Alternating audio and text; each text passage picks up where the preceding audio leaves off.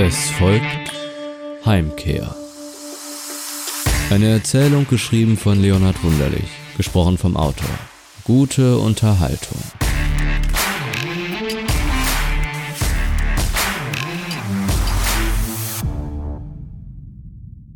Das metallische Surren der Kette verhallte in der Nacht. Die Räder sprangen über den Bordstein und kamen in einem Krächzen des Metalls, das vom Gummi beidseitig gebremst wurde, zum Stehen. Das gelbe Licht der nahen Straßenlaterne hüllte die Szenerie in einen weichen Schein, so dass er nicht hätte sagen können, wie lange genau es her war, dass er aus der Tür des Mehrfamilienhauses getreten und die Straße heruntergefahren war. Auf dem grauen Kasten strahlten ihm kleine Lichter entgegen, und eine grünlich wie phosphorisierend schimmernde digitale Anzeige zog seinen Blick auf sich. Das Metall war schmierig und kalt. Es roch nach Eisen und schwerem Tabak. Er lehnte das Rad gegen die Backsteinwand und trat heran.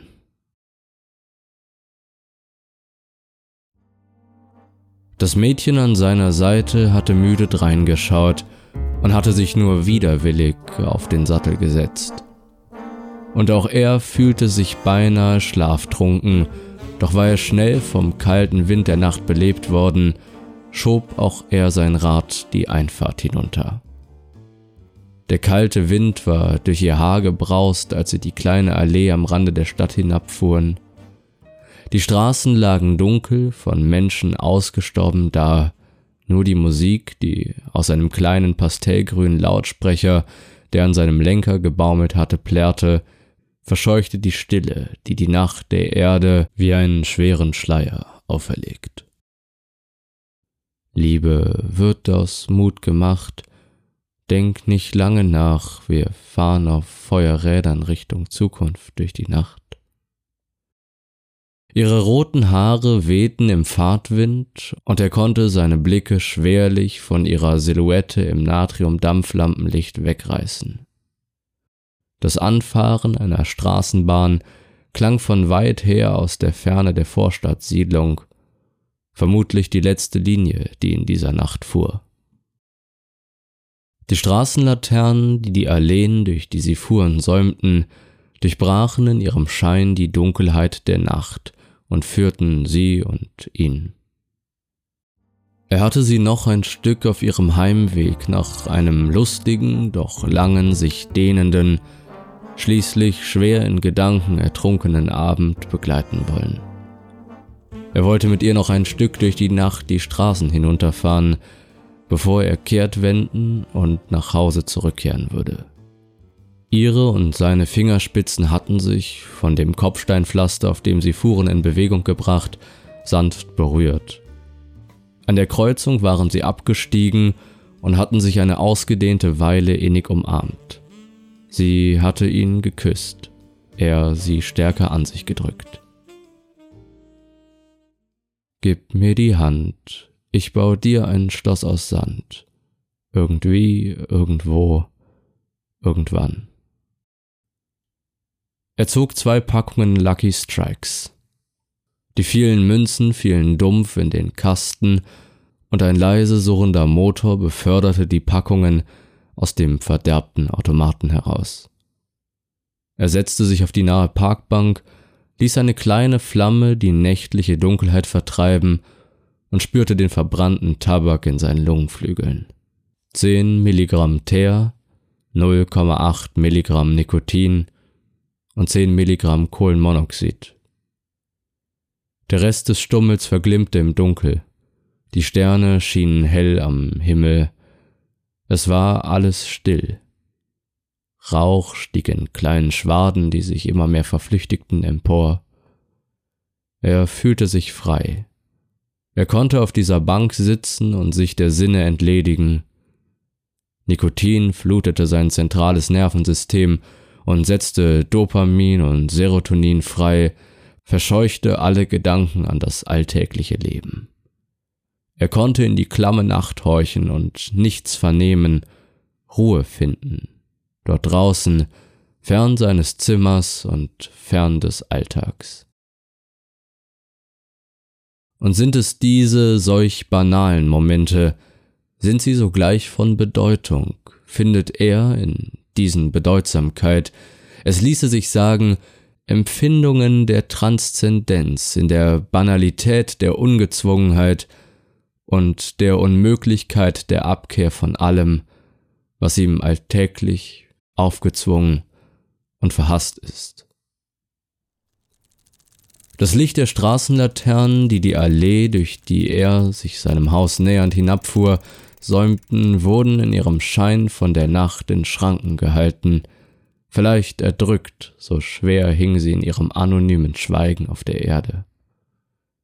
Seine Lungen ächzten, merklich beansprucht von der schlechten Straße, in deren Löcher das Rad immer wieder hinabsackte, und von den Pedalen, die er unablässig trat, waren sie kurz zuvor noch mit Rauch gefüllt gewesen. Eine vage Übelkeit stieg in ihm auf, als läge die Nacht, die ihn umgab, bleiern auf seiner Brust, und als erschwerte sie ihm das Atmen, erdrückte ihn sogar. Die Einfahrt seines Zuhauses war nur durch eine kleine, LED-strahlend flimmernde Leuchte bestrahlt.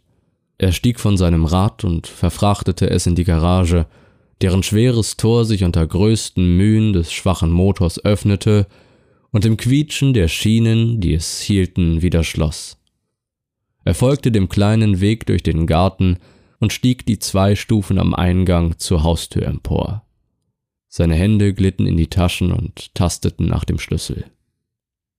Das Metall fuhr in das Schloss, doch sein leichtes Drücken gegen die Tür, um das Schloss zu entriegeln, stieß auf keinen Widerstand. Die Tür schwang einfach auf.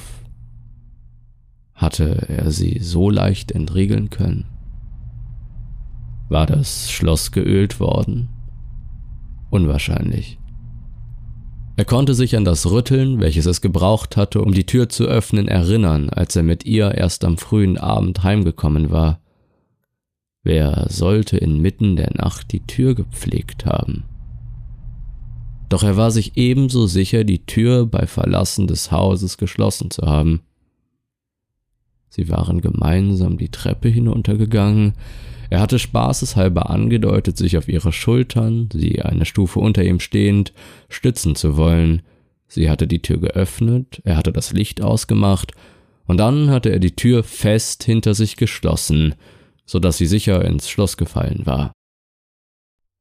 Oder hatte sie den Rahmen nur berührt und war dann wieder einen Spalt weit aufgeglitten? Es spielte sich eben diese Situation noch einige weitere Male vor seinem inneren Auge ab. Er ging hinab, hatte gescherzt, das Licht ausgeknipst und die Tür hinter sich zugezogen. Gegangen, gescherzt, verdunkelt, geschlossen. Und je häufiger sich dieser Vorgang in seinem Inneren wiederholte, desto stärker zweifelte er an der Richtigkeit seiner Erinnerung. War die Tür wirklich zu gewesen?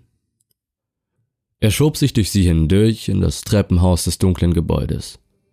Die Tür rastete hinter ihm ein. Ein nervöses Zucken seines Augenlids kündigte einen Gedanken an. Keinen richtigen Gedanken, mehr ein Gefühl oder viel eher eine Ahnung. Es sind jene Momente, in denen sich unser Denken aus seinen gewohnten Bahnen löst jene Augenblicke der Unruhe, die uns vorbewusst, vielleicht sogar unterbewusst befallen. Es sind die Ahnungen, die langsam wie ein Quell durch dicke Gesteinsschichten in die Ebenen unseres Bewusstseins sickern, sich zur Erkenntnis formieren, sich türmen und uns für einen ewigen Augenblick lahmlegen. Es ist das Es, das uns brüllend befiehlt zu fliehen, so weit zu laufen, wie es nur geht, möge die Ahnung zurückbleiben, und es ist das Über-Ich, das uns bestimmt zurückhält, energisch der Logik übergeben und in Rücksicht auf die anderen Schlafenden zur besonnenen und bedachten Reaktion in Vertrauen auf Erklärliches fortschreiten lassen will. Und es sind ich, du und wir, die wir hoffen, im Streit des Hohen und des Niederen nicht zerrissen zu werden, und die in Bindung an das eine oder das andere wohlmöglich einen schlimmen Fehler begehen. Abgeschnitten von dem draußen, doch nicht angelangt an solchem Ort, den man hätte zu Hause nennen können, fühlte er sich ausgeliefert, hilflos, einsam und nicht allein.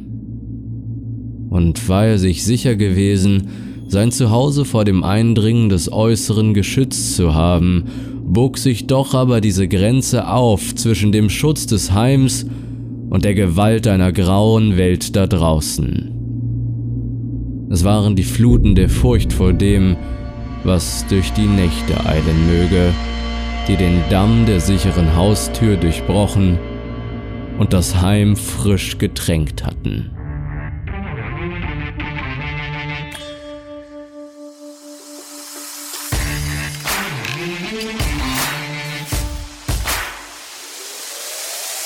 Sie hörten Heimkehr. Eine Erzählung geschrieben von Leonhard Wunderlich, gesprochen vom Autor. Eine Toxiety-Produktion. Zusatzinformationen finden Sie in den Show Notes. Sollte Ihnen das Gehörte gefallen haben und Sie haben nun Lust auf mehr, folgen Sie uns doch, um nichts mehr zu verpassen.